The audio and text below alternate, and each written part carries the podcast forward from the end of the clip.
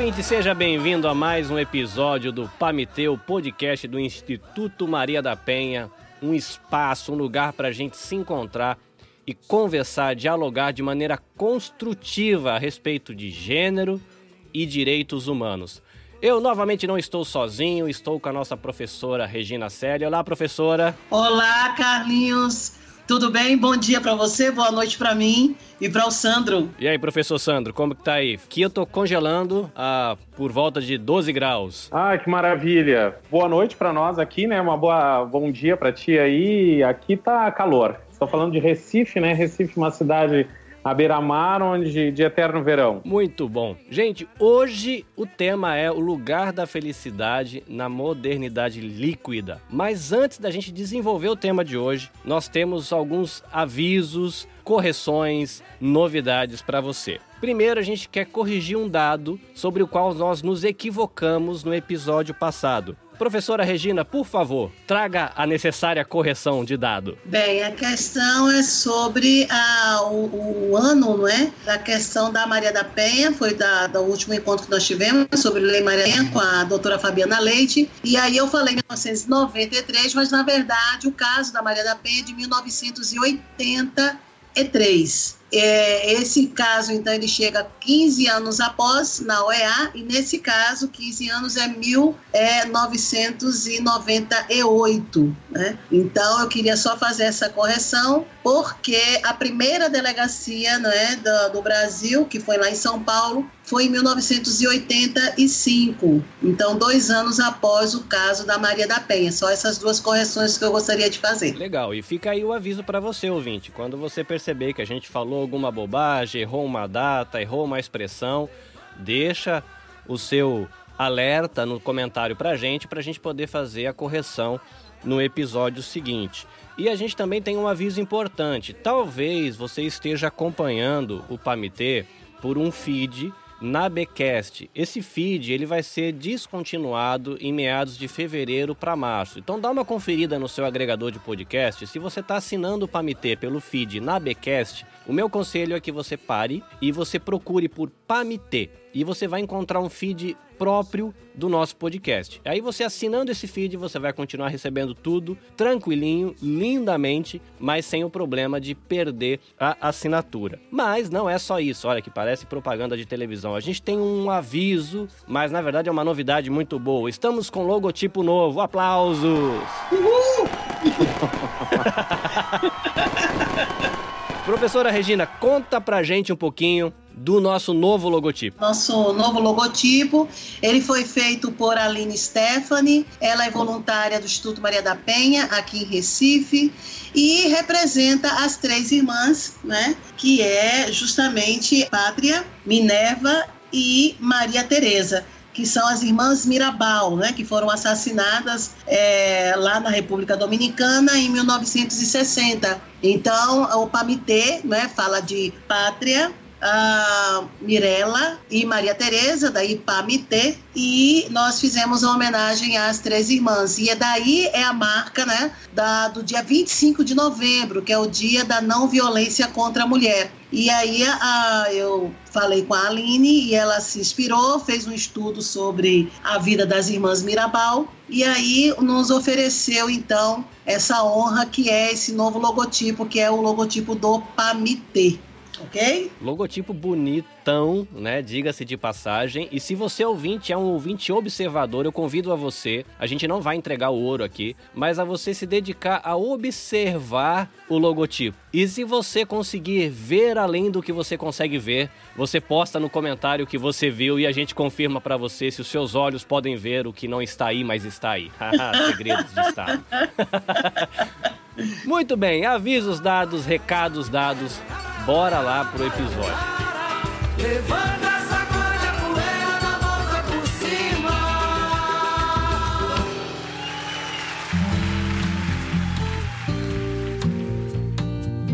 Professores, o lugar da felicidade na modernidade líquida. Fazendo uma pergunta no estilo mineiro. Professor Saião, que trem é esse?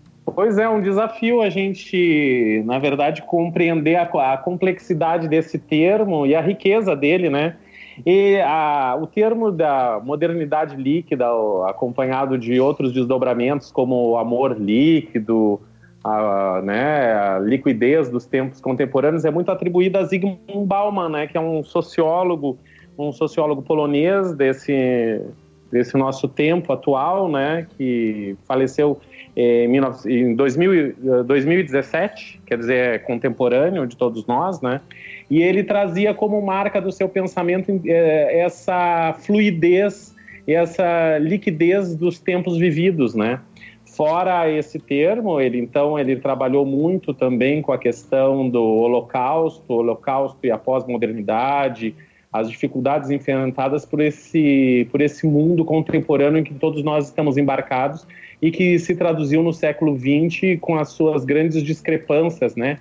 com as suas grandes contradições. Muito bem, professor. A gente fala modernidade e modernidade me dá a ideia de algo contemporâneo que faz eu pensar de que existe o passado. E uma coisa que eu achei muito interessante quando eu tive a oportunidade de estudar é, teologia cristã, e no meu caso, né, a história ligada à tradição teológica cristã, foi porque eu vivi dentro desse contexto da comunidade de fé cristã. E eu sempre achei que aquilo que se vive na, vamos colocar assim, na modernidade, nesse contexto de fé, é o que sempre foi. E aí, quando você vai estudar história, você percebe que você é produto de um monte de coisa. E existe uma expressão que eu lembro que eu ouvi na escola, de que diz que a filosofia é a arte de falar difícil aquilo que todo mundo já sabe. Mas, na verdade, tem muita coisa que a gente não sabe. A gente vive achando que aquilo é completamente seu, que aquele conceito ou que aquela maneira de pensar é nossa, sempre foi nossa. E você percebe que muita coisa teve um pensador lá no passado que trouxe essa ideia, até como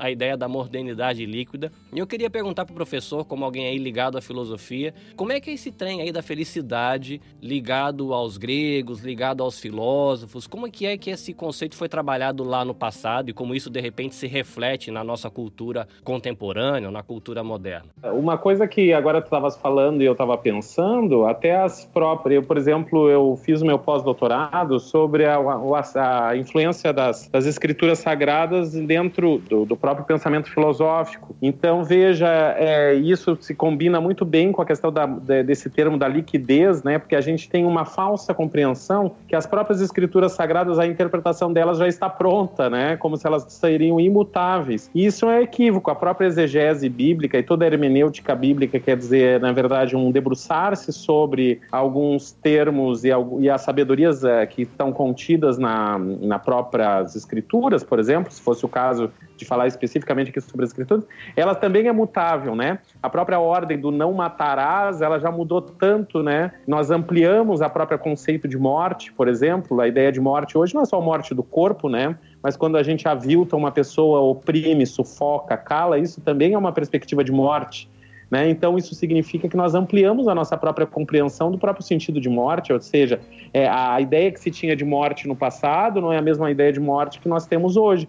Então isso significa uma certa liquidez, uma certa, quer dizer, em essência há um mandamento não matarás, mas ele também muda a nossa interpretação porque nós somos seres temporais, nós somos seres fluidos, nós somos seres que nos transformamos, né? E se nós conectarmos a ideia da, da, da liquidez, da, da, da, dessa modernidade líquida, dos amores líquidos ou da própria liquidez da vida com a ideia de felicidade, ela hoje para nós ela tem, ela, ela funciona dentro de um contexto onde a gente vai revisitando os próprios sentidos que nós temos, as próprias verdades sobre as quais nós transitamos e nós vamos uh, transformando elas, né? Mas, claro, isso tem também uma conotação uh, negativa, porque é como se as coisas ficassem tão transitórias, tão mutáveis, que às vezes a gente perde o solo sobre os pés, né? Ah, talvez a contemporaneidade, esse mundo que nós estejamos vivendo, seja um mundo exatamente com esse sentido. É um sentido de perda de substrato sobre os pés. É como se nós estivéssemos assim sem um chão. Então nós, as pessoas estão tentando se agarrar a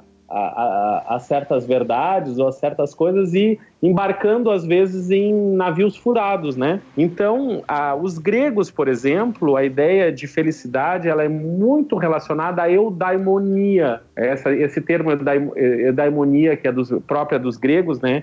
E ela é composta, se a gente for analisar a sua eh, etimologia da própria palavra, quer dizer, o sentido da própria palavra, em duas vertentes. Uma questão que o eu que refere-se a um bom e o daimon, que seria o daimon, a, o gênio, ou um espírito, quer dizer, eu estar, eu estar animado por um espírito bom ou por uma genialidade boa, por ideias que me, que me que façam a, o trânsito da minha vida, então ser feliz, né? Ser uh, uh, direcionado ao bem. Então, a, as próprias pessoas às vezes têm medo da palavra demônio, ficou né, caracterizado como algo ruim, mas para os gregos a palavra daimon, demônio, era na verdade gênio ou inspiração, né? Então, eu estar movido na vida a partir de uma boa inspiração, conduzido por um bom, uma boa inspiração, sobre a qual o meu trânsito no mundo, então, será mais leve, né? Mais virtuoso, mais feliz dentro dessa perspectiva de interpretação grega, né? E aí fica o ponto, né? A gente acaba tendo aí um, uma certa ideia, né, de ter esse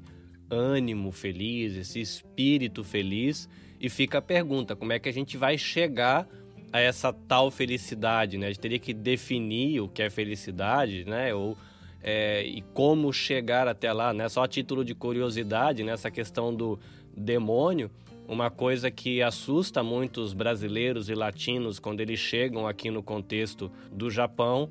É, no Japão, essa, essa palavra que a gente poderia traduzir por demônio é Oni, mas ele seria tipo um, um, um, gênio, um espírito da floresta. A gente tem, por causa da tradição cristã do Brasil e de outros países da América Latina, associa muito isso a uma coisa, a uma força má. E aqui as crianças, quando brincam de pega-pega, quem tá pegando, quem tá correndo, criança que é um onizinho correndo atrás dos outros, né? Esse é seria tipo um saci pererê, né? Um, um menino travesso. E veja que ele tá associado à ideia de movimento. Como Shiva, no mundo indiano, está associado à dança. E é um deus tão temido, Shiva, porque ele, ele dança, ou seja, ele não para, ele é fluido, ele é transformação.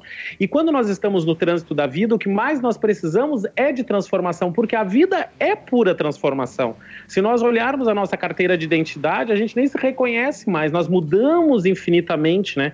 Os indianos, por exemplo, acreditam que nós temos sete corpos ou sete vidas, porque, porque ao longo dos tempos nós, nós mudamos completamente as células do nosso corpo, é quase como se a gente tivesse sete corpos.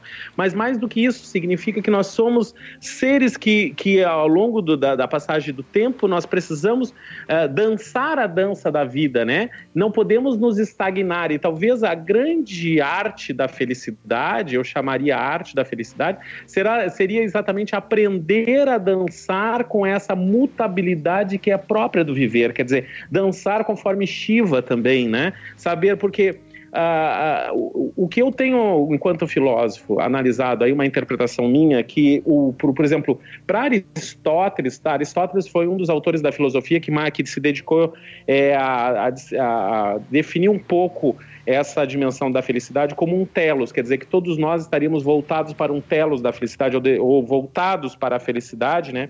E ele a, a, apoiaria essa felicidade na, na sapiência ou na sabedoria, quer dizer, o sábio seria uma pessoa que estaria centrada numa dimensão eh, de, de felicidade ou estaria voltado à felicidade, né?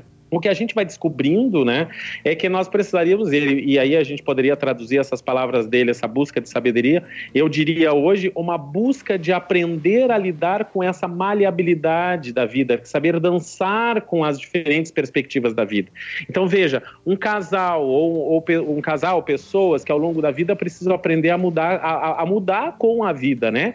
Os pais que daqui a pouco tem que mudar com a ausência dos filhos, porque os filhos vão seguir a sua própria história, é, a pessoa que tem que aprender a lidar com a perda de um emprego, aprender a, a, a uma separação, ou mesmo com a, com a com a perda de um ente querido, né, que, que morre, ou a, a, a perda da, da, da, da, da de, um, de, uma face, né? E daqui a pouco adquirir uma outra forma de um outro rosto, porque a gente vai envelhecendo, as nossas, nossas configurações vão mudando. Então, isso são, são pessoas que são mais leves, são mais porque são mais fluidas, elas se adaptam melhor à mutabilidade dos próprios tempos. Então, talvez, se uma vida mais, com mais sabedoria, seria uma vida que aprenderia a dançar mais com a com a própria mudança a que o, o tempo nos convida. É, o professor falou agora há pouco dessa mudança que o corpo sofre né, a partir do tempo. Achei curioso esse conceito indiano dos sete corpos, das sete vidas. E é interessante que esse negócio de você envelhecer tem a ver com aniversário, né? E aí tem a gente canta, né? Parabéns para você nessa data querida, muita felici muitas felicidades e muitos anos de vida. No Brasil, a gente chega e comemora esse momento, né? Canta lá o parabéns, come um bolinho, come salgadinho, pelo menos na região que eu tô no Brasil é o que costuma acontecer, e você dá um presente físico para a pessoa. E é interessante essa questão de você ter diferenças de perspectiva dessa questão de felicidade, porque quando a gente chega aqui no Japão, a gente brasileiro costuma brincar aqui que o japonês gosta de comer o presente. Você percebe que numa data de aniversário, na hora que eles vão cantar esse feliz aniversário para você, que seja um tempo legal, eles levam a pessoa para comer um sushi, ou então compram um peixe bem caro numa peixaria e aquele peixe preparado quem come é só o aniversariante. E aí dá para ver que, por exemplo, no Brasil, a maneira como a gente caminha para encontrar esse momento de felicidade no aspecto assim de um no aniversário é um. Aqui no Japão, a impressão que dá é que culturalmente o caminho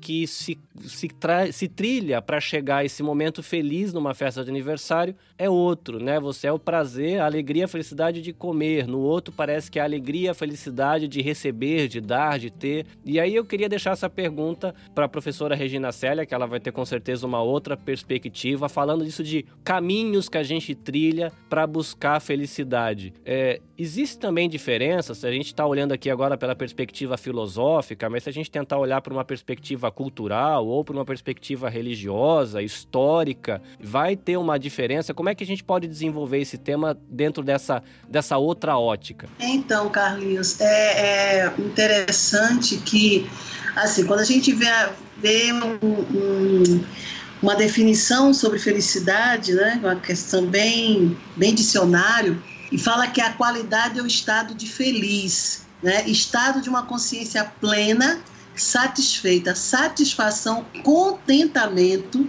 achei interessante, satisfação, contentamento, bem-estar. E é interessante porque a, a, eu tinha um amigo que ele dizia assim: é, Eu tenho como dizer a você se eu estou feliz, mas eu não tenho certeza se eu vou encontrar felicidade. Porque ele falava que essa questão da felicidade, né, o próprio termo, induz a gente pensar que é algo mais durável, é algo pleno, né, é algo perfeito e que, na verdade, isso é uma utopia. Então, a felicidade estaria relacionado a uma a um pensamento, a uma ideia mais utópica. E estar feliz seria algo palpável, seria algo que seria é, é, comparada, ou na verdade, como é que eu posso mensurar, como é que eu posso ver né, se uma pessoa está feliz? É o momento. Então, nessa história de momentos felizes, né, a soma desses momentos felizes pode dizer se é, eu tive uma infância, né, na, na, eu era mais feliz na minha infância,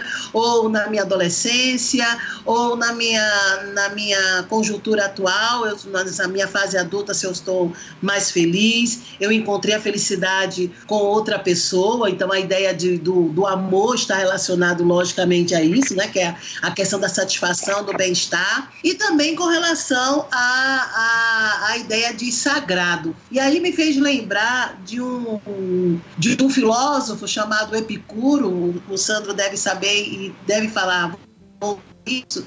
E ele fala que Epicuro, Epicuro dizia que a felicidade seria uma busca do prazer, né, a, ausência da dor, mas não seria de um prazer é, desmedido. Né? Então ele, ele fala mais de uma ética mais hedonista, né? onde o prazer estaria nas, nas pequenas coisas, né? A, a, o prazer de você pegar um bom livro e você ir a uma praia e você ler esse livro né, sobre aquela brisa.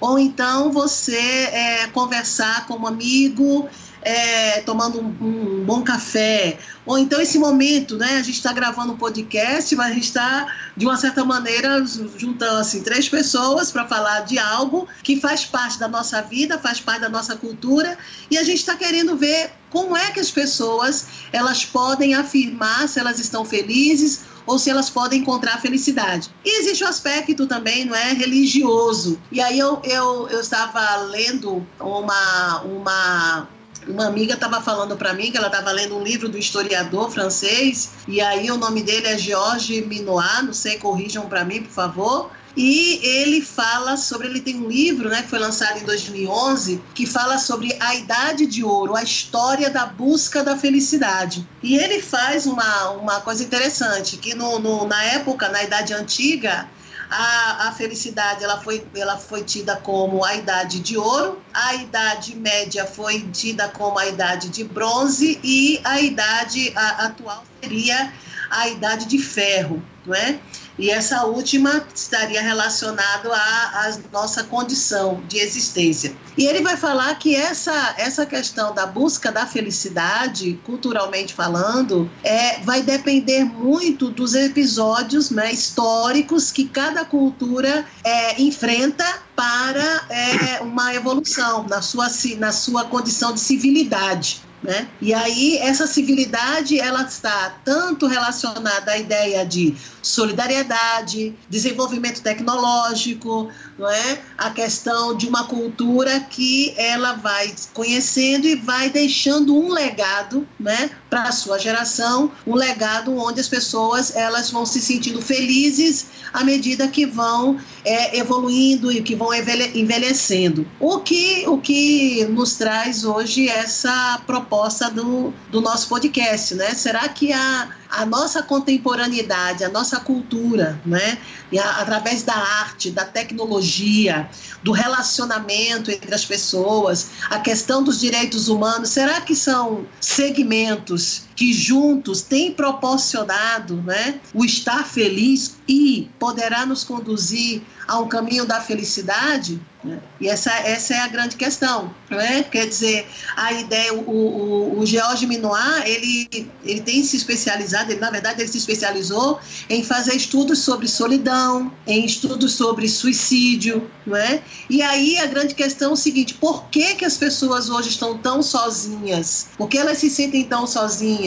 E por que existem tantas pessoas querendo, não é? é uma ideia fixa de cometer suicídio? Isso é ausência de felicidade felicidade, isso é, é aproximar mais, segundo Epicuro, é, é mais dor e menos prazer. É? O que está acontecendo hoje e por que a felicidade ela se torna um indicador para a contemporaneidade importante para as, os, as grandes nações, as maiores economias do mundo, não, é? não estão usando apenas o IDH, o, o, Índice de Desenvolvimento Humano, mas também estão utilizando né, o, o índice de felicidade das pessoas.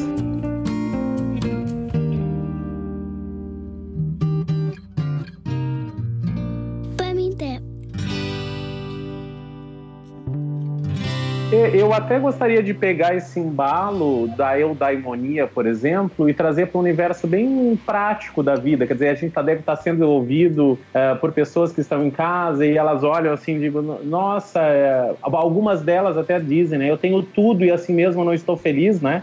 É, outras que faltam tantas coisas e também não estou feliz, mas tem muitas pessoas, a gente até pode é, usar muito esse recurso é, olhando para o mundo europeu, por exemplo, que as pessoas lá têm recursos, às vezes não lhes falta as mesmas coisas que falta para nós aqui no Brasil, né? E mesmo assim é os lugares onde mais se tomam antidepressivos, né? Porque as pessoas não se sentem felizes. Então, se eu pegar por esse ponto, né, Regina, se eu pegasse por esse ponto da eudaimonia, quer dizer, eu estar animado por um espírito bom ou por uma genialidade boa que me inspire, eu fico muito reportado a quando a gente faz uma coisa que a gente ama e é, e é tocado pela paixão, né? Quando nós estamos fazendo alguma coisa, seja no contexto artístico, seja no contexto profissional, seja no contexto é, daquilo que, como a gente é animado e transbordado por uma satisfação, porque a gente não pode pensar em algo eterno, mas sim uma felicidade que ela vai sucedendo,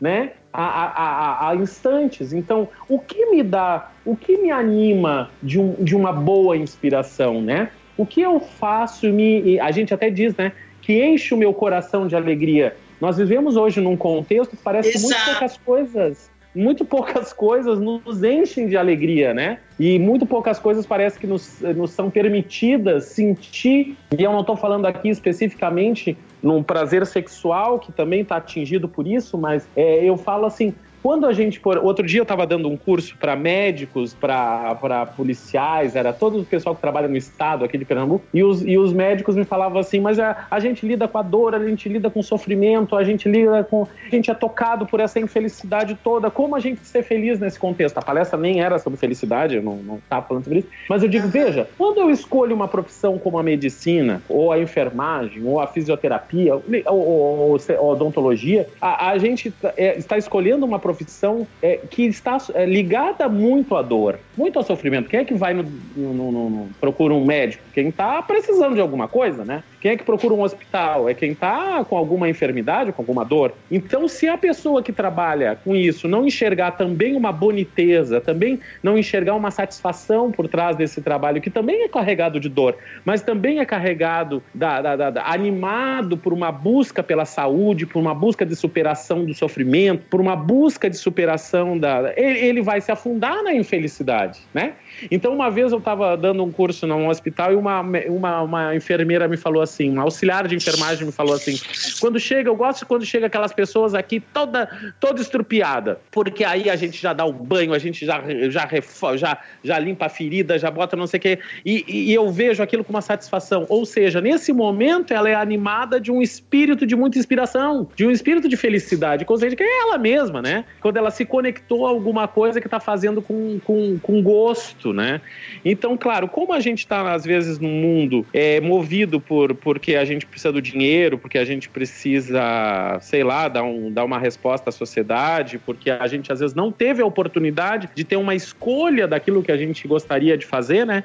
Então a nossa alma ela vai murchando, ela vai e, e ela vai ficando que nem uma uva passa, né? Ela vai, e aí a gente vai sendo tomado pela infelicidade. É tão interessante porque quando a gente está animado dessa euforia de estar tá fazendo dessa eudaimonia, desse, desse bom espírito, é, parece assim que a gente viu o passarinho, como é que a gente diz? Viu o passarinho verde, né? Porque a gente passa pela. Parece que o, o mundo está animado de outras cores. Então eu sempre converso com as pessoas, eu digo assim: o que lhe dá satisfação, o que lhe anima a alma, o que lhe move o seu espírito, o que lhe inspira, né? Eu acho que cada um é, seria é, a arte da felicidade seria talvez a gente se sintonizar com essa perspectiva. Claro, e quando a gente fala num mundo, e aí entra a Balma, né? Quando a gente fala num mundo que tem roubado da, das pessoas a possibilidade delas, delas escolherem caminhos que lhes preenchem de felicidade, de animação, isso a gente está cultuando um tempo de muita infelicidade que a gente vai ter que recorrer realmente aos antidepressivos, né? Então eu acho que o que a gente está precisando nesse novo tempo, nesse tempo contemporâneo que aí está, é ter sabedoria, né? Para a gente poder poder criar uh, uh, uh, esco escolhas de novos caminhos, né? Eu estava me lembrando aqui, Regina e Carlinhos, eu estava me lembrando do, do Freud. Quando o Freud, tu vê, em vez de analisar o prazer, ele escreve um livro que se chama, né,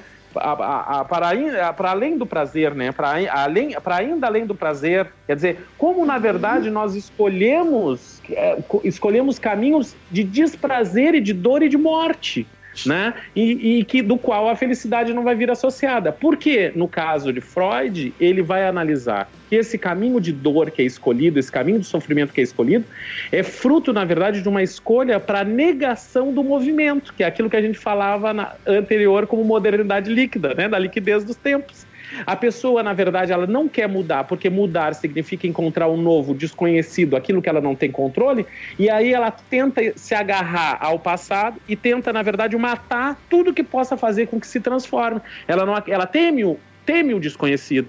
E com isso, ao temer o desconhecido, ela também acaba se fixando numa coisa que já deixou de ser. E aí ela não encontra mais a satisfação. Eu estava querendo só aproveitar essa, essa deixa do, do, do Saião, que a, na verdade a, a, felicidade é uma busca de. Ela, ela se torna um caminho para você buscar um sentido para sua existência não é? E para as suas escolhas. Quando você falou da história da, da enfermeira, de uma certa maneira, é, o, o gozo, né, o prazer dela na profissão está em servir e, e, e dar sentido à sua condição enquanto enfermeira. O que faz a enfermeira, né? O que ela deve fazer, né? Como ela pode se sentir útil nessa sociedade, como ela pode dar é, é, utilidade ou sentido a, a, escolha que ela teve enquanto profissão, né, do, de um estar para o outro. E a felicidade tem muito disso. A felicidade ela tem muito dessa perspectiva de que você vai encontrar é, é, é, essa satisfação, aspas aí, primeiro consigo mesmo, que se as escolhas que você faz durante toda a tua vida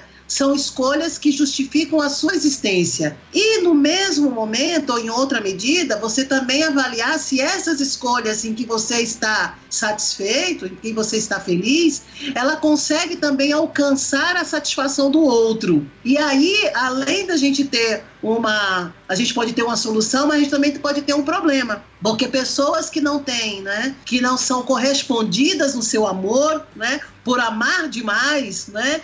Por fazer por tentar o tempo todo fazer com que aquela pessoa que ela ama, né, ela fique alegre, que ela se sinta bem, né, na perspectiva da ideia de bem que ela tem.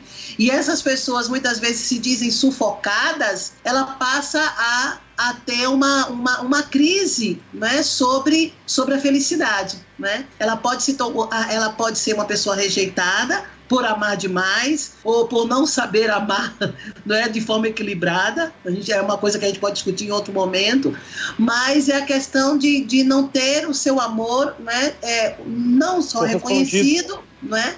Não só reconhecido, mas também ela se sentir, ela, ela começa a passar por um processo de desilusão. É, eu, eu, é. eu pegar esse gancho que é maravilhoso, a gente vai conversando aqui o, e o papo, eu acho que é isso que é interessante do podcast, porque a gente vai conversando e vai tendo ideias também, vai sendo inspirado, porque eu, eu sou grato à minha profissão, eu acho que Regina também, Carlinhos também, porque eu, ah, como eu, eu estou na profissão que eu escolhi, né, de ser filósofo, então eu amo as ideias e me anima, isso me anima. Então eu fico muito animado com isso. Mas olha, veja como é iluminado essas palavras que a Regina traz, que elas nos trazem muitas reflexões reflexões. Quer dizer, é, eu me lembro daquela, daquela música do seu Jorge, que ele diz: um vendedor de flores que ensina seus filhos a escolher os seus amores. Sim. Nós temos, inclusive, que saber escolher os nossos amores. Grande parte da infelicidade está exatamente em não ser correspondido né, por um amor. Então, Exato. Então, veja, a, a primeira coisa de lucidez e discernimento é a gente descobrir que certos carinhos, que certos afagos da alma, certos aconchegos só podem podem ser dados por a gente mesmo. Porque às vezes a gente fica procurando aquele colinho de mãe, aquele, aquele colinho e aconchego de um útero materno que nunca mais vai vir. Infelizmente, não vai ser dado Exato. por ninguém, já, porque já nos foi dado pela mamãe, né? e algumas delas só conseguiram Exato. dar por um pouquinho tempo, porque não conseguiram nem amar os seus filhos depois, mas pelo menos gestaram eles, né? Mas a, a, esse aconchego de alma tem que ser dado por a gente mesmo. A melhor companhia tem que ser a gente mesmo para a gente mesmo. Agora, isso não significa que a gente vai ficar isolado é, é, não, sem precisar de ninguém. Não é isso. A gente, só que quando a gente for estabelecer as relações com os outros, a gente não vai sedento para se apoiar no outro, como uma, nem diz o, o, matuto, né? A pessoa ali da, o, o, da tauba de salvação. Não é uma tábua de salvação. A gente vai para o outro pleno, cheio de alegria, cheio de coisas para compartilhar. Então, a, a felicidade talvez seja o primeiro ponto, seja certos aconchegos certos carinhos. Quem se dá para si mesmo sou eu mesmo para mim mesmo. Então, o que eu estou fazendo por mim mesmo? O que eu faço que eu gosto? Eu, por exemplo, sou uma pessoa que uh, sou voltado para. Eu, eu fico feliz quando eu estou lendo, quando eu estou refletindo, quando eu estou com boas conversas, quando eu estou animado, né, com uma discussão fortuita. Eu, por exemplo, não sou uma pessoa que estou em rodas assim onde as pessoas falam uh, coisas de baixo nível. Não é que eu seja perfeito, mas não, não me acrescenta. Então eu, eu, eu, eu não não busco esse, esse lugar, né? E nem tento, é, eu tento aceitar as pessoas que são assim, mas é, eu, eu, eu tento encontrar lugares onde a minha alma se expanda e não murte nenhuma uva passa. Então, exato, agora, algumas, algumas pessoas, eu não sei se eu tô, se eu tô, tô desviando aqui da, da filosofia, mas tô falando uma, como um pensador, a, a, nós estamos, às vezes, em, em escolhas contraditórias, quer dizer, a gente busca um afeto onde não vai ser dado, né? Então, às vezes, aquela pessoa que a gente, ela não, não é capaz de nos, no, nos dar aquilo, né? Então, é, é, ela, ela não tem para nos dar. Então, se a gente ficar nessa, nessa busca que ali nos dê, ela a gente não vai, vai sempre ser infeliz. Infelizmente, eu, eu não teria outra coisa para dizer. Eu acho que a pessoa ela tem que, ao mesmo tempo, ser o seu própria companhia. Ela, eu, eu, eu, eu sou a melhor companhia para mim mesmo. Então, se eu ficar sozinho, eu estou bem acompanhado de mim mesmo.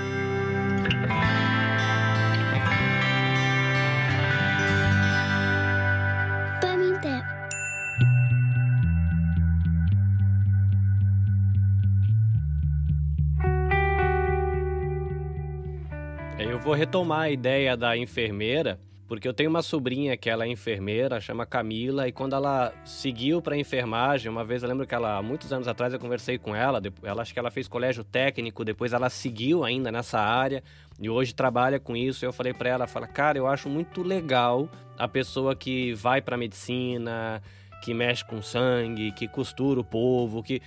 Se dependesse de mim, todo mundo só ia comer alface e não ia ter médico, porque não é minha praia esse negócio de mata, corta, costura, pica. Não... Pra mim não dá. Ela falou para mim assim um, algo que tem a ver com esse bate-papo que fala: "Tio, você chega lá, você vai poder ajudar e você vai lidar com a dor das pessoas, e você vai poder trazer um conforto, você vai poder dar um sorriso, você vai poder conversar, trazer um momento de paz para a pessoa". Ela encontrou nisso, nesse ser enfermeira, exercer enfermagem, um ambiente de paz, de alegria, num negócio que é tudo cheio de dor realmente. É, ela consegue encontrar felicidade nisso, mas eu imagino que se ela parar e começar a falar assim: "Ah, mas é, o horário de uma enfermeira é muito doido, a rotina de trabalho é muito maluca. Ah, e aliás, tem enfermeira que ganha mais que eu. Mas é essa questão, Carlinhos, é a questão da, da ideia de plenitude né, dessa felicidade que muitos, que muitos afirmam que não existem, mas ela, ela é mais uma inspiração do que uma conquista. A felicidade é isso. E quando a gente fala assim, ela é mais uma inspiração, ela, ela é uma busca de sentido ou de motivo para você continuar vivendo e para você continuar acreditando de que as suas escolhas, as suas decisões, elas tornam você útil e que essas escolhas e decisões que tornam você útil também pode te conectar com outras pessoas. A grande questão é que a gente precisa lembrar também que a felicidade, ela por um bom tempo, ela teve uma, uma perspectiva bem, bem romântica, né? Ela estava realmente situada né, nessa, nessa relação não é, de amor, mas quando a gente começa a ver o que, que completa a minha felicidade, então eu posso estar, eu posso ter feito uma boa escolha no meu amor, né, na, na, na pessoa que, que que eu escolhi para ser meu esposo, para ser a pessoa que vai né, envelhecer junto comigo, que é o pai dos meus filhos, mas na profissão eu posso é, é, não estar sendo correspondida, né? Na minha profissão eu posso estar sofrendo assédio moral, na minha profissão eu posso não estar sendo bem remunerada, né? Na minha profissão eu posso ser mais perseguida, né? Eu não sou muito compreendida, então é, o, Sandro falou assim, é, eu sou feliz por ser professor e eu muito mais feliz ainda, mas a gente conhece vários colegas que não são, estão na, na, na na profissão, né? estão como professores, mas não são felizes. Não são felizes porque não se sentem reconhecidos, não são felizes porque os estudantes é, é banalizam é aquela pergunta, né, professor? O senhor só, o senhor só, o senhor trabalha ou o senhor só ensina? Sentir-se feliz e ver o lado positivo da nossa profissão não que significa que ela também não tenha as suas agruras, as coisas difíceis, né? É a mesma coisa que nós ninguém come um banquete, todo mundo quer ir numa festa e ter aquele banquete na frente, né, com todas as guloseimas. Mas ninguém come um banquete todos os dias, é, é, nas três, quatro refeições por dia. Nem aguentaria. Então significa que tem momentos que a gente tem uma baixa, que as coisas ficam mais monótonas, né? Eu, é, aquela música do, do Chico Buarque tem, né? Que todo dia ela acorda e faz tudo sempre igual e acorda às três horas da manhã. Claro, ali ela traz um, ele traz um peso nessa música de uma rotina que é dilacerante porque nós vivemos, às vezes, num tempo que rouba a possibilidade das pessoas se inventarem, se transformarem. Uhum. Isso é, é fato. Então, quando o Carlinhos está falando de uma pessoa que está numa fábrica, né, apertando um parafuso, os tempos modernos lá, né, do, do a gente lembra lá do Tempos Modernos, aquele filme Tempos Modernos, com Chaplin, Charles Chaplin. Charles Chaplin, né? Então, ali mostrava uma pessoa com uma vida transformada em máquina. Então, ela acorda todo, sempre igual e faz tudo a mesma coisa, sempre a mesma coisa. Então, isso fica uma vida a pequena nada, uma vida diminuta. Claro, então tem essa perspectiva, mas tem uma perspectiva também que é esse fato de que as pessoas elas se sintonizaram muito ao negativo também. Também tem isso. Então, uma vez eu estava chegando no meu local Exato. de trabalho, a secretária falava assim: Eu não aguento mais esses alunos, é só problema, cada vez é um problema diferente, cada vez é uma coisa diferente. Aí eu olhei para ela e disse assim: Mas quem sabe a senhora já parou para pensar que se não fossem os alunos com as suas dificuldades, com seus problemas, com as suas atrapalhadas, não teria sentido de ter uma secretária? Já pensou se tivesse um aluno que não tivesse dificuldade para aprender, eu não teria necessidade de ter um professor. Então, também tem essa perspectiva de, de a gente não saber olhar. É, é, eu gosto quando as pessoas me chegam assim, eu sempre pergunto, aí é, os alunos vêm sempre com muito problema, né? Pra gente que é orientadora, vem sempre com muito problema, eu digo assim, tá, mas eu queria saber que coisas boas tivemos aqui. O que, que você aprendeu primeiro, antes de falar do que não aprendeu, me diga o que aprendeu, o que você sabe. Eu sei que você sabe muita coisa mais do que e também tem milhões de outras coisas que não sabe. Então, para ver se a gente se conecta a essa outra dimensão que é construtiva, a outra dimensão que também é um ganho, né? E que possa ser o caminho que me anime a ser diferente. Então, a gente está falando, vê, a gente falou de um contexto de relações amorosas que precisam ser transformadas, né? A gente está no mundo líquido, a uma modernidade líquida. A gente não pode mais pensar num termo de uma família, de, um, de, um, de, de, de uma relação amorosa como se tinha em mil 1700, as coisas mudaram, até porque em 1700, 1800 eram casamentos por conveniência, eram casamentos forçados, eram Exato. uniões forçadas pela dimensão econômica. E as, as, as, quantas casais ficaram anos porque a pessoa era oprimida por não ter condições econômicas de sair com os filhos? Ainda muitos são assim, ainda nos dias de hoje, né? Então, quando a gente fala Exato. hoje, né, em homens e mulheres que, que homens, mulheres ou dois homens ou duas mulheres, enfim, a configuração que seja, e que são pessoas que conseguem se sustentar inclusive, a gente já pode dizer, bom, estão juntas, mas não é por uma conveniência econômica, né? Então, é, isso uhum. tudo é um, um, caminho que eu acho extremamente saudável, porque manter uma pessoa junta, né? Por uma dependência econômica, imagina que frustração emocional tem por trás, né? Então, claro, é, a gente diz, essa pessoa é bagunçada, quando vai no banheiro sai, parece que tem um gancho no pé e o tapete do banheiro fica todo enroscado, molha tudo, mas eu gosto tanto desses defeitos Olha, é uma outra forma de pensar, né? Agora, a pessoa diz assim, ele enrosca tudo isso e eu tenho que aguentar porque eu não posso sair. É uma outra perspectiva. É porque não tem escolha. Então, nós, quando falamos na modernidade líquida, é, é, é, oxalá nós possamos ter um, um lugar, tomara que um dia a gente possa ter um lugar, onde a gente possa ter escolhas. E quando a gente faz uma escolha, eu digo, bom, quando eu escolhi isso, eu escolhi também a, a, a, muitas coisas boas, né? E que quando eu boto na balança tem coisas que não são tão boas assim, mas que também estão junto no pacote, mas que não tiram, não desmerecem a coisa boa que está por trás. Agora, parece que a gente tá desaprendeu a olhar né? É a mesma coisa que os pais que reclamam da bagunça na casa dos filhos e quando os filhos vão embora, sentem um ninho vazio e, e ficam num, numa tristeza porque não tem a bagunça que tinha antes, né? Então, a gente tá, precisa reaprender. Agora, Regina falou uma coisa que é muito interessante, os gregos já diziam. Uma felicidade vivida uh, na solidão não é uma felicidade que atraía os gregos, né? É uma felicidade compartilhada. É, eu, eu, eu, estou junto com os outros. Como é que eu posso ser feliz se o meu irmão que está ali do lado não tem o que comer, está na infelicidade, sofrendo? Então, isso nos transporta para um lugar é, de generosidade, né? Nos transporta para um lugar onde a gente precisa estar com uns com os outros, lutando, né, para a superação das chagas que afligem os outros, né?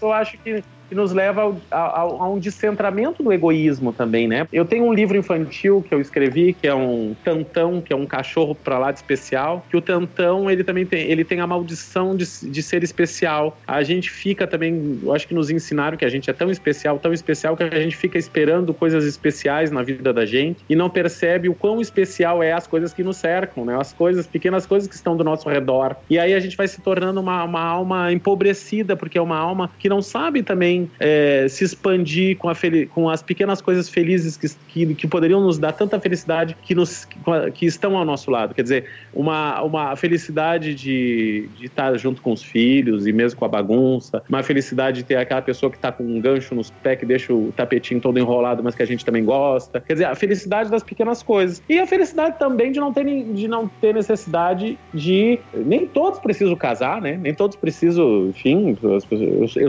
eu falo isso porque eu sou solteiro, viu, Regina? mas não sou solitário. Sou solteiro, mas não sou solitário. Pois é. Mas, Sayão, você está falando uma coisa bem interessante, porque quando você vai fazer uma, uma assim, olhar um pouco mais, né, um olhar mais externo, um olhar mais extramuro, né, da, da ideia de felicidade, a gente fala dessa, dessa, dessa felicidade a dois, né, dos relacionamentos, mas a gente também vai tentando identificar a felicidade, por exemplo, a felicidade política, do desenvolvimento político, a felicidade de viver num país onde existe, onde existe exista equidade, onde exista justiça social, a questão da felicidade, onde você vê, é, é, por exemplo, é, que existe um engajamento da população por melhor, por melhor qualidade de políticas públicas.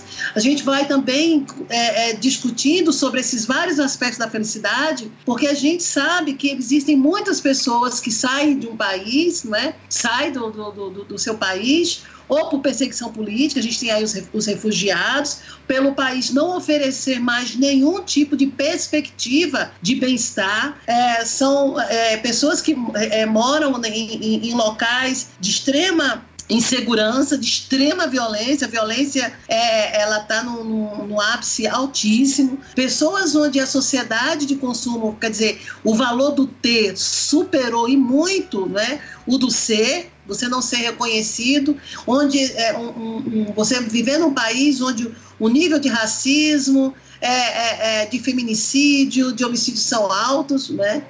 E aí a gente vai observar que a felicidade ela tem várias tramas ela tem várias tramas. E não é à toa que hoje a gente está discutindo sobre o, o, o por que, que as pessoas, algumas pessoas têm tanto e estão tão tristes, estão tão sozinhas, estão tão. É, é, é, como é que diz? Estão perdidas, não é?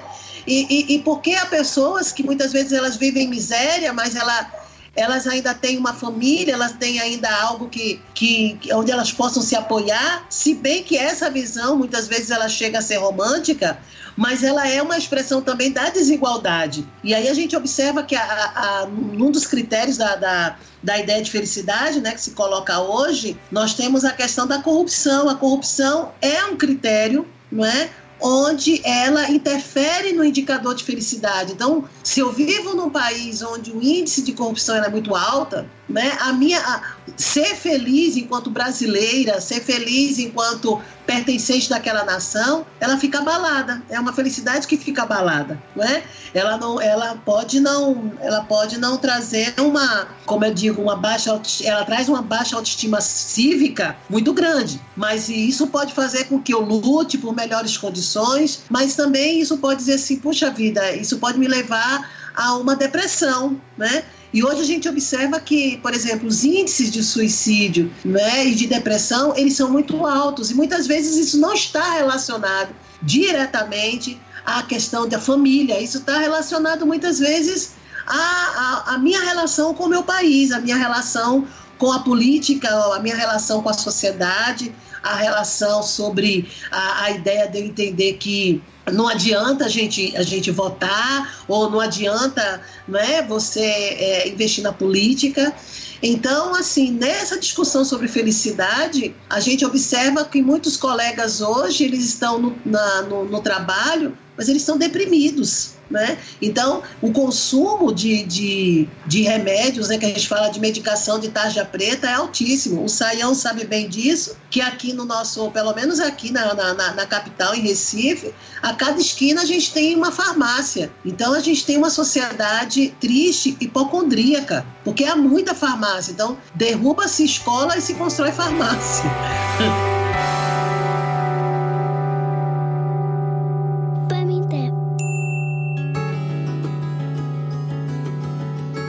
Nós estamos realmente num tempo, uma configuração de tempo muito difícil, que a gente, se a gente entrar no Facebook ou ligar os jornais, é só uh, energia, é só notícia ruim, né? É mais é notícias Exato. negativas. Claro que, que a gente também não pode querer ser feliz é que nem um avestruz que bota a cabeça dentro de um buraco e fingir que nada está acontecendo. Mas ao mesmo tempo, é eu, eu, eu, o que eu tenho observado, Regina, veja, é que quanto mais a gente se afunda naquela energia negativa, tentando encontrar ali a saída para ela, mais como a gente é como se estivesse entrando num poço de piche que mais ela nos gruda e mais ela, é ela nos cria um, um vórtice a gente que não consegue sair. É a mesma coisa quando eu tenho um problema. Quando eu tenho um problema e eu estou angustiado com aquele problema, eu estou vivendo ele e eu me, me uh, olho para ele, fico imaginando ele. Você já viu que quanto mais eu olho e faço isso e, e animo com aquela energia, é, que é uma energia produzida por mim mesmo, quer dizer, eu sou animado porque a gente volta de novo a dar imunia, estou movido por um espírito que é eu mesmo, a genialidade inspiradora, que ela começa a me inspirar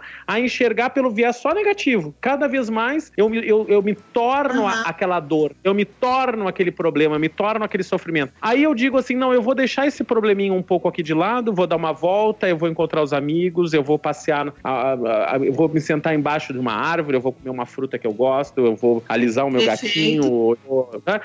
Quando eu volto a olhar aquele mesmo problema, parece que ele mudou, mas não foi ele que mudou, foi a minha, o meu humor, a gente até diz o meu humor, que criou uma nova realidade configurou uma nova posição diante daquele problema. Então, o que acontece muitas vezes é que a gente está mergulhando a tal ponto nas coisas negativas e ficando prisioneiras delas, quase como no, na Grécia também Isso tinha os mitos, né? A gente vai para dentro dos infernos, tem uma hora que a, que a, que a Ariadne precisa entrar, é, a psique precisa entrar no inferno, e ela, mas ela tem que sair, ela leva um pão de mel que ela tem que sair de lá, senão ela fica prisioneira de lá. E às vezes a gente, o que a gente tem visto é, a gente se afunda na no negativismo a tal ponto, porque o, o tempo vivido é um tempo de agrura, é um tempo difícil, e às vezes a gente fica prisioneiro dessa energia. E a gente não consegue mais enxergar que o mundo também tem uma série de outra perspectiva. Então, talvez seja uma saída para as pessoas que. Porque eu, eu fico me projetando muito no lugar daquelas pessoas que que estão em, em, sofrimento psíquico mesmo, né? Em, em depressão, por exemplo. A gente, é, a, todos nós, e eu falo por mim mesmo, já demos uma lambida no inferno, que a gente diz que o inferno de alma é o inferno do, do sofrimento, né? Eu tive um momento muito duro na minha vida, então não estou falando isso só na perspectiva literária, não estou falando por quem viveu isso. E a gente encontra o caminho de saída, e eu encontrei esse caminho de saída, me, me conectando às coisas que me davam muito prazer e muita alegria. Entre essas, por exemplo, quero escrever as histórias infantis. Então, ao escrever as histórias infantis, eu me salvei, elas me curaram, de um certo modo, né? Claro que tem outros sofrimentos que são sofrimentos mais, mais, mais, uh, uh, uh, mais agudos que a gente precisa de um ego auxiliar na forma de um psicólogo ou de um psiquiatra. Às vezes a gente precisa disso, como precisa às vezes de com medicamento. Certeza, com certeza. É, mas, mas a gente também pode se auxiliar, pode se auxiliar. Então o que eu digo para as pessoas é o seguinte: eu tenho, eu estou com uma dor profunda eu tô com um sofrimento psíquico profundo, mas eu vou deixar esse sofrimento aqui do lado, eu nem vou tentar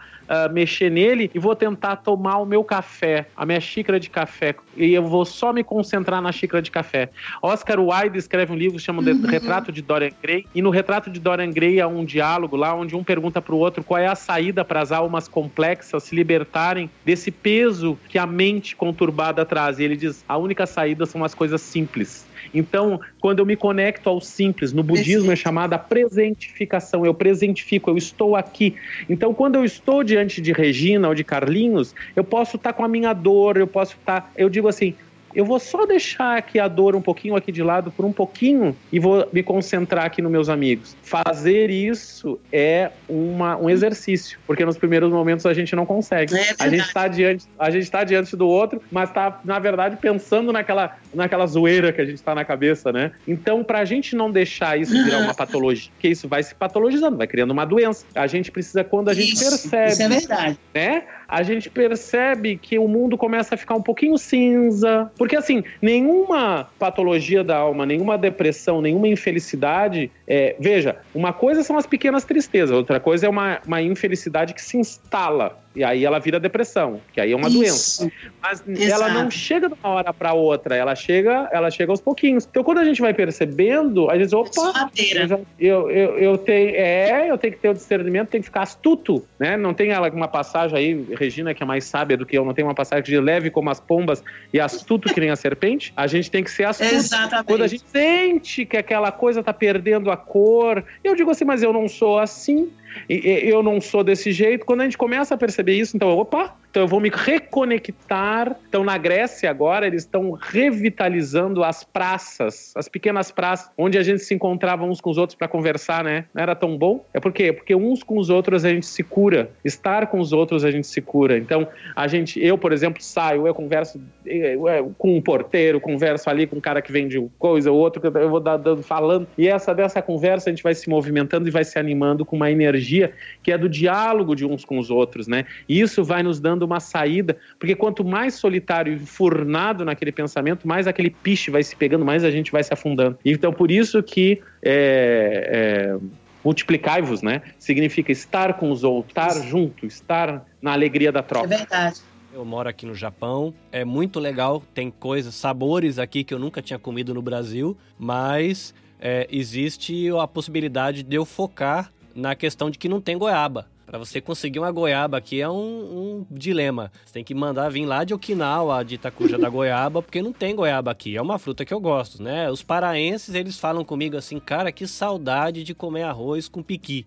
E para mim não faz diferença, porque eu nunca comi arroz com piqui, mas pode ser um motivo de tristeza para um, alegria para outro, talvez para uma pessoa que mora numa região do Brasil não ter goiaba não faz diferença nenhuma, para os paraenses não ter o piqui dói. E considerando que é uma coisa tão subjetiva, um pode ter muita riqueza e tá deprimido e infeliz com o que tem, e o outro tá vivendo na comunidade lá no morro tal, e você chega ali uma pessoa cheia de alegria, criativa, é um artista, é um músico. É, como é que se calcula a felicidade? porque hoje faz parte né, dos indicadores que a gente tem. A gente tem PIB, PIB per capita, tem IDH, tem não sei o que, e tem um tal do indicador de felicidade. Como é que calcula isso?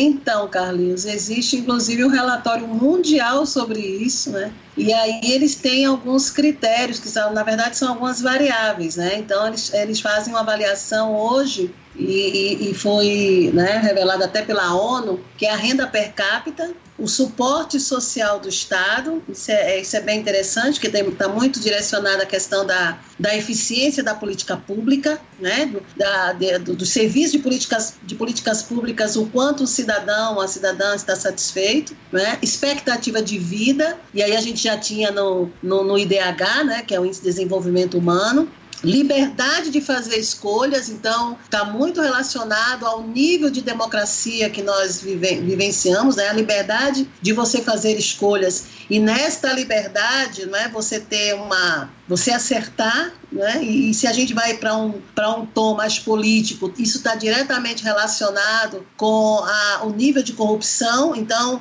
em qualquer em qualquer aspecto, não só da, da política, né, do, no sentido da gestão, né, mas também se eu faço uma, uma escolha sobre uma empresa para licitação, se eu faço uma escolha para colocar o meu filho numa escola, se eu faço a escolha sobre um hospital, então em cada uma né, se o nível de corrupção ele é zero, ele é baixo ou zero, né, então significa que a minha liberdade de escolha, né, eu tive eu tive a opção de escolher e ao mesmo tempo assegurei, né, é, a satisfação, que aí aproxima da ideia de felicidade. E aí a questão de, de cidadania, né, generosidade da população, né?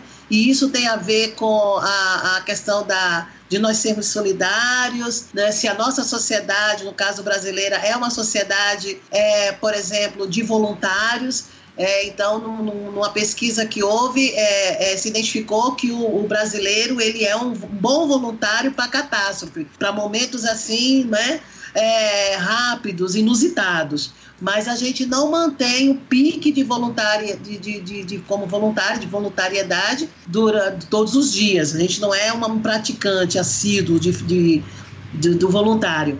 E a última é a percepção de corrupção do governo. Né? Então, é, é, esses seriam, essas seriam as variáveis, e nessa lista né, da, da, dessas variáveis nós temos os 10 países mais felizes, né? Geralmente esse relatório ele é, ele é, como é que se diz? Ele é divulgado no mês de abril. Então eu estou falando do, do relatório de 2018, ainda não saiu de 2019. E aí o, dos países mais felizes, né? Nós temos a, a Finlândia, a Noruega e a Dinamarca, primeiro, segundo, terceiro lugar, a Islândia e a, a, a Suíça, quarto e quinto a Holanda, Canadá, Nova Zelândia, Suécia e Austrália. O Brasil ele está no 28 oitavo lugar né, da, da, uh, de felicidade, né? E aí tem muito. Uh, e nessa forma é interessante, porque o Brasil é de como os brasileiros eles ressignificam suas tragédias, seus problemas de maneira rápida. Então, você até falou assim, ó, já estão preparando para o carnaval. E a gente já está na prévia do carnaval. Não importa o que aconteça, não importa né, o, o boom né, que se diga sobre o Brasil ou sobre qualquer é, lugar do mundo, né? Então, a gente amanhã, às 18 horas, tem prévia de Maracatu na, no Marco Zero do Recife. Vamos embora. Né? Então, assim, aqui a gente, o brasileiro, ele tem essa, essa, essa visão, né? Essa visão de que não se afunda muito, né? não se leva muito tempo é, lamentando o sofrimento. Pelo menos né, é o que se divulga, é a perspectiva, a, a, a, o canal midiático nos diz isto, né? de que nós temos uma capacidade de ressignificar bem rápida né? e a de resiliência, exatamente essa palavra, né, de, de, resiliência, e é muito daquele trecho daquela música, né, que apesar de, de muitas pessoas serem novinhas, mas até hoje a pessoa diz assim, ó, levanta, sacode a poeira e dá a volta por cima. Por é, eu acho isso que Regina está falando, eu acho que é de uma, de uma importância tão grande, né? Se a gente vai dizer assim, um caminho da felicidade, quando tu vê quando a gente. Uh, uma coisa é a gente se preocupar, né, em se cuidar na aparência. Eu adoro pessoas, por exemplo, que são bem cuidadas, é, que, que são assim, se, tu vê que elas se cuidaram, né? Isso entre se cuidar e ter um pouco e ter autoestima e ter um pouco de vaidade não significa um exagero de sofrer porque não tem a, a calça daquela marca carésima ou aquela bolsa absurdamente cara ou então porque não tem aquela joia. Não, não é isso. Eu acho bonito quando a pessoa se curte, né? E ela, e ela extravasa isso. Então, quando a gente se liberta da necessidade, por exemplo, de, de, de se preocupar com o que o outro vai achar da gente, né? E a gente resplandece um cuidado por si mesmo. Quando a gente não cai mais nas armadilhas de ter que ter coisas materiais porque disseram que a gente tem que ter e a gente não faz apologia à miséria, mas também não cai naquele outro, no outro extremo, que é exatamente ter coisas supérfluas que não tem sentido nenhum, é, mas a não ser pela televisão que nos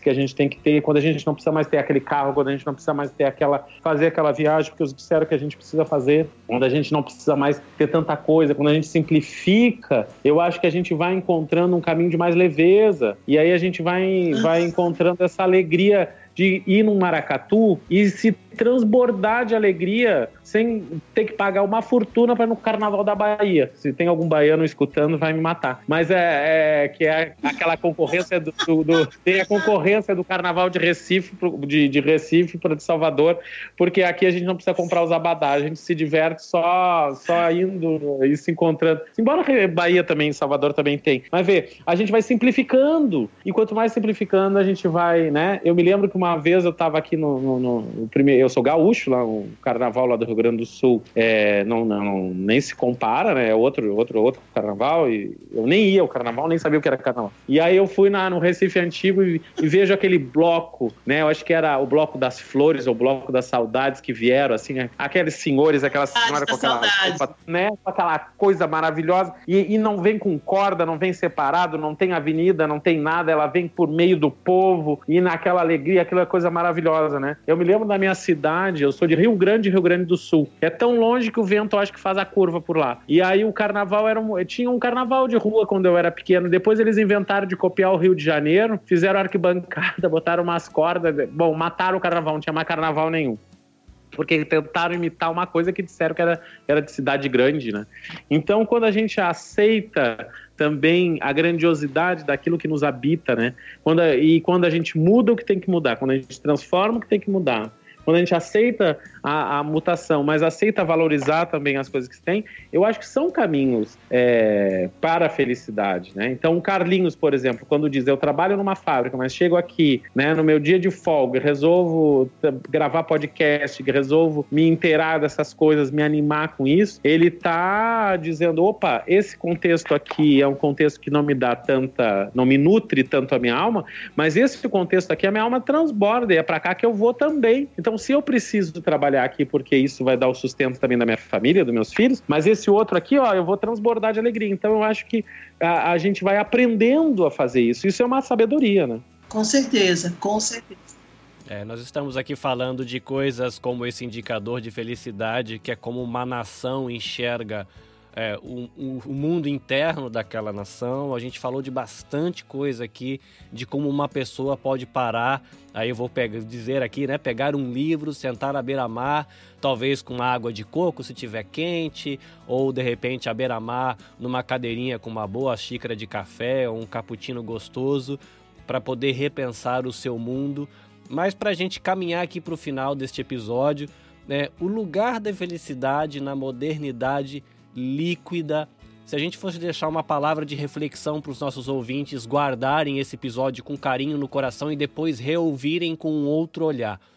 Pedi para o professor Sandro primeiro, depois da professora Regina, deixar uma palavra para a gente tentar costurar esse costurar quadro ficaria estranho, né? Apesar que tem artistas que costuram quadro, mas enfim, para a gente dar a última pincelada aqui no Japão, quando eles pintam um quadro, eles batem um carimbo, né? Então vamos lá, para a gente carimbar esse bonito quadro sobre o lugar da felicidade na modernidade líquida.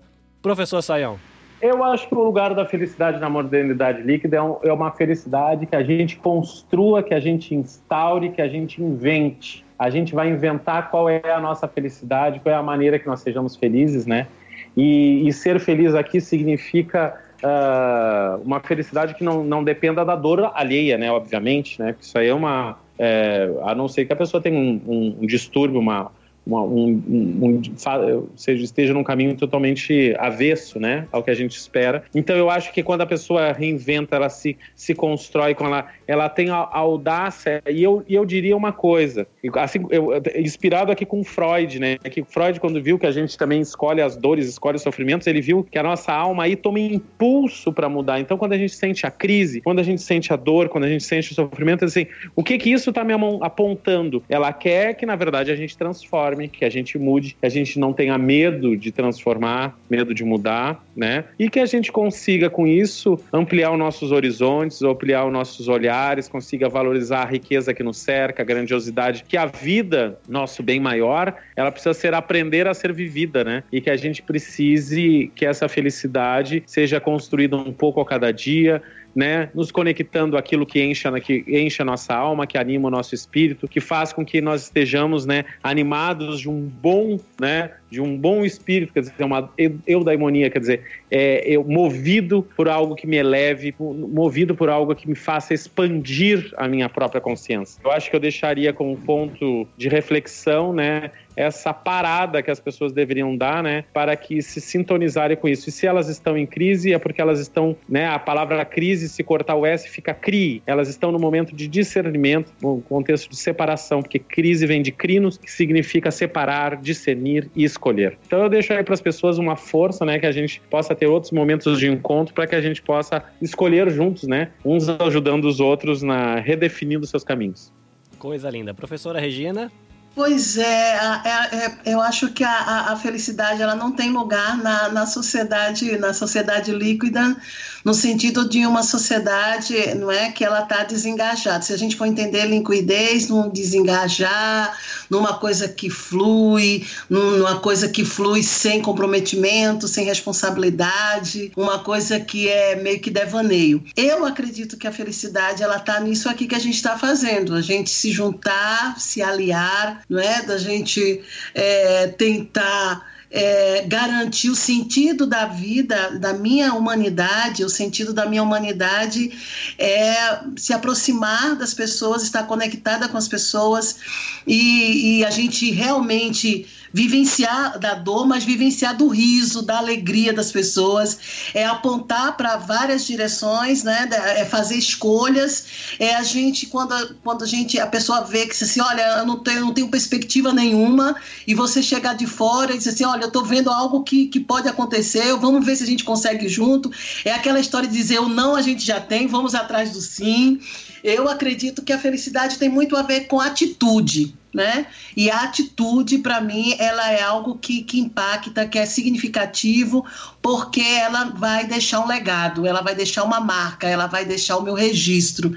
E eu acredito que a felicidade é muito, é muito disso. Ela tem esse significado, né? E, e, e a partir dessa perspectiva, a gente vai encontrando formas de amar, né? Eu, quando eu digo para vocês, eu digo para Sayão, Sayão, eu te amo, né? E eu digo para Carlinhos, Carlinhos, eu te amo. E eu digo para as pessoas assim do, do amor, é porque, nossa, como é bom estar com eles, né? Como é bom a gente conversar. Aí a gente vai, fala, chora, tem coisas de, de, de Saião que eu não gosto, que eu não me adapto, talvez Saião tenha coisas em mim que ele não goste e tudo, mas não é esse não gostar de que, que, que vai nos separar, ou ai, eu não, não suporto, aí já vem, né? Que traz bruxismo, né? Eu tô aprendendo essa história de bruxismo com meu filho que faz assim, olha, eu acho que fulano não gosta muito de mim. Por quê? Eu acho que ela é meio bruxismo comigo, quer trincar os dentes. Ih, não gosto. Mas não é essa, essa questão de não gostar. É essa diferença que faz com que a gente se aproxime. Né? Essa diferença que me encanta, essa diferença que me seduz, essa diferença que faz com que, poxa, pensei um projeto, pensei uma coisa, ah, eu vou perguntar a Saião se ele quer, ah, eu vou perguntar a Carlinhos o que, que ele acha, ah, eu vou perguntar. Então é uma coisa de se compartilhar. Então para mim a felicidade ele tem, ela tem esse espaço, né? Ela tem esse significado e ela tem gosto e ela tem gosto e sabor de sorvete com pipoca. É tudo de bom. Aqui no Japão tem uma galera que tem o hábito de comer batata batata do McDonald's com sundae. né? Não sei se chega perto do sorvete com pipoca, mas é parecido. A galera fica colocando a batatinha dentro do sundae e comendo, né? Mas é muito parecido. Bom, a minha reflexão, eu acho que duas palavras que me chamam a atenção é simplicidade e a palavra contentamento, né? A gente costuma falar mais de felicidade, mas acho essa palavra contentamento tão legal, eu tô ligado a, a, tradição cristã, né? A tradição cristã ela usa um livro de referência, então tem um negócio de você olhar para dentro de si, ao mesmo tempo que gastar um tempo olhando para algo que está fora de si e você criar um certo contraste para você ver é, o quanto que você complica a sua vida e por isso que também você fica mais infeliz. Então aí uma busca por de repente encontrar simplicidade na vida cotidiana, seja na família, seja no trabalho, nos negócios, na vida política, enfim e ao mesmo tempo tentar encontrar contentamento. Às vezes a gente nunca se contenta porque quando a gente olha para si mesmo e para fora, a gente coloca alvo que às vezes são inalcançáveis ou talvez seja desnecessário, né? Só vou ser feliz quando eu tiver o carro da marca tal. De repente vai passar a vida inteira frustrado e quando comprar o carro vai ficar triste porque não vai conseguir pagar o seguro. É verdade.